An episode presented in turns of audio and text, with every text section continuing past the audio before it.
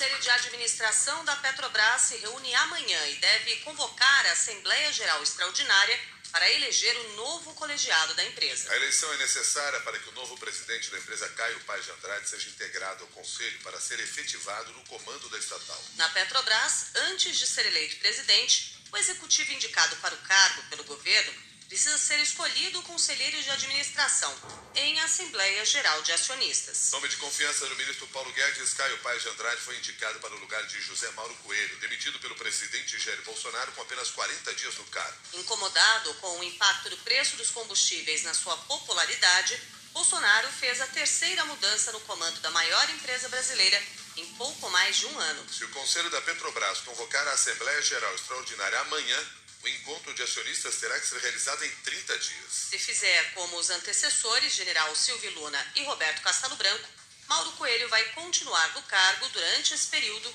mesmo demitido. Assim como os outros dois presidentes da Petrobras, Mauro Coelho caiu porque tentou manter alinhados os preços internos dos combustíveis às cotações do mercado internacional. Nas últimas semanas, ele vinha enfrentando pressão do governo depois que a companhia reajustou o preço do diesel em 8,87% no dia 10. Dia depois do aumento, Bolsonaro demitiu o ministro de Minas e Energia Bento Albuquerque nomeou para o lugar dele Adolfo Saxida, que também era secretário de Paulo Guedes. A expectativa é que a demissão de Mauro Coelho leve a mudanças no Conselho para alterar a política de preços da Petrobras, como quer Bolsonaro, para evitar o aumento de preços em ano eleitoral.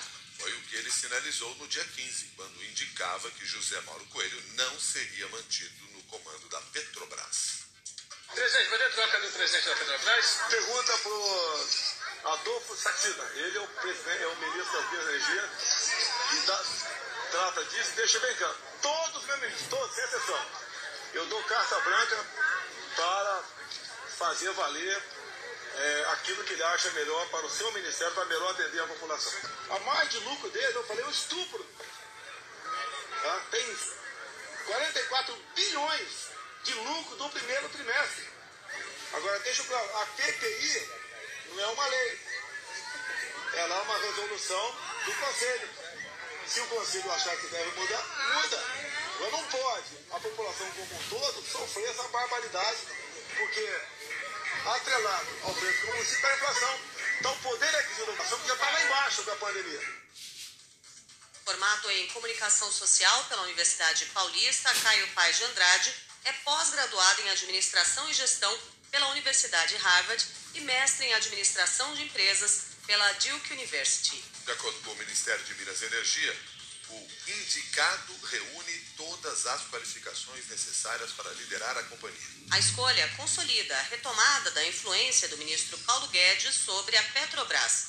Ele quer que a empresa adote intervalos mais longos de 100 dias ou mais entre um reajuste e outro. O economista Ricardo Ramute alerta que a troca de comando da Petrobras não refletirá no valor dos combustíveis, a não ser que haja mudança na política de preços da Petrobras.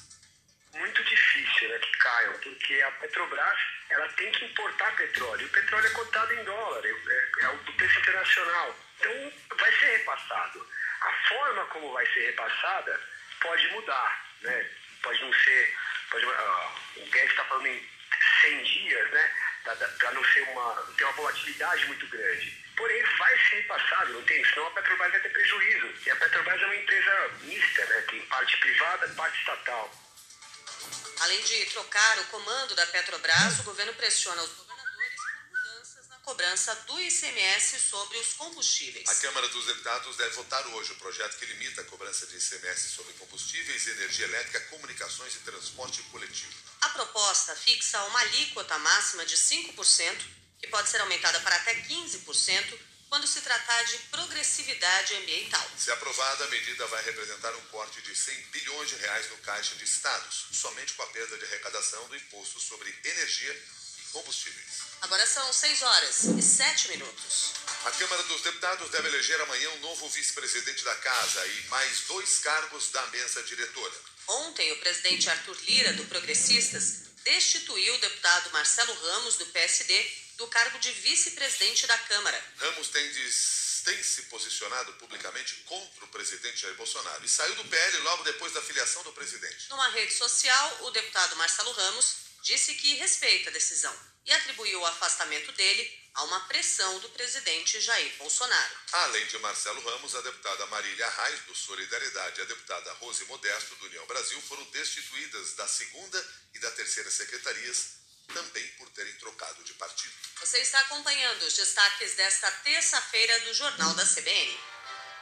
A guerra na Ucrânia completa três meses hoje sem perspectiva de cessar fogo. O conflito iniciado pela Rússia já provocou uma das maiores catástrofes humanitárias da história. De acordo com a ONU, 8 milhões de pessoas tiveram que se deslocar dentro do país e mais de 6 milhões se tornaram refugiadas. Cidades como Mariupol, que tinha 400 mil habitantes, foram totalmente destruídas e o governo ucraniano fala em milhares de civis mortos. De acordo com o Ministério da Defesa britânico, cerca de 50 mil soldados russos foram mortos ou feridos nos combates. Ontem, no primeiro julgamento por crime de guerra na Ucrânia, um sargento russo de 21 anos foi condenado à prisão perpétua por ter matado um civil desarmado. 6 e 8 agora.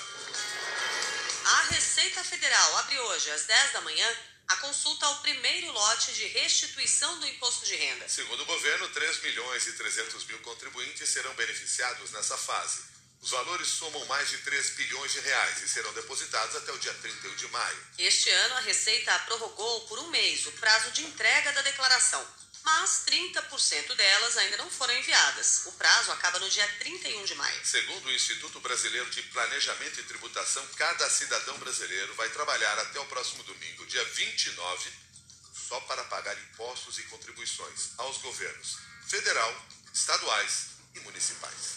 6 e 9.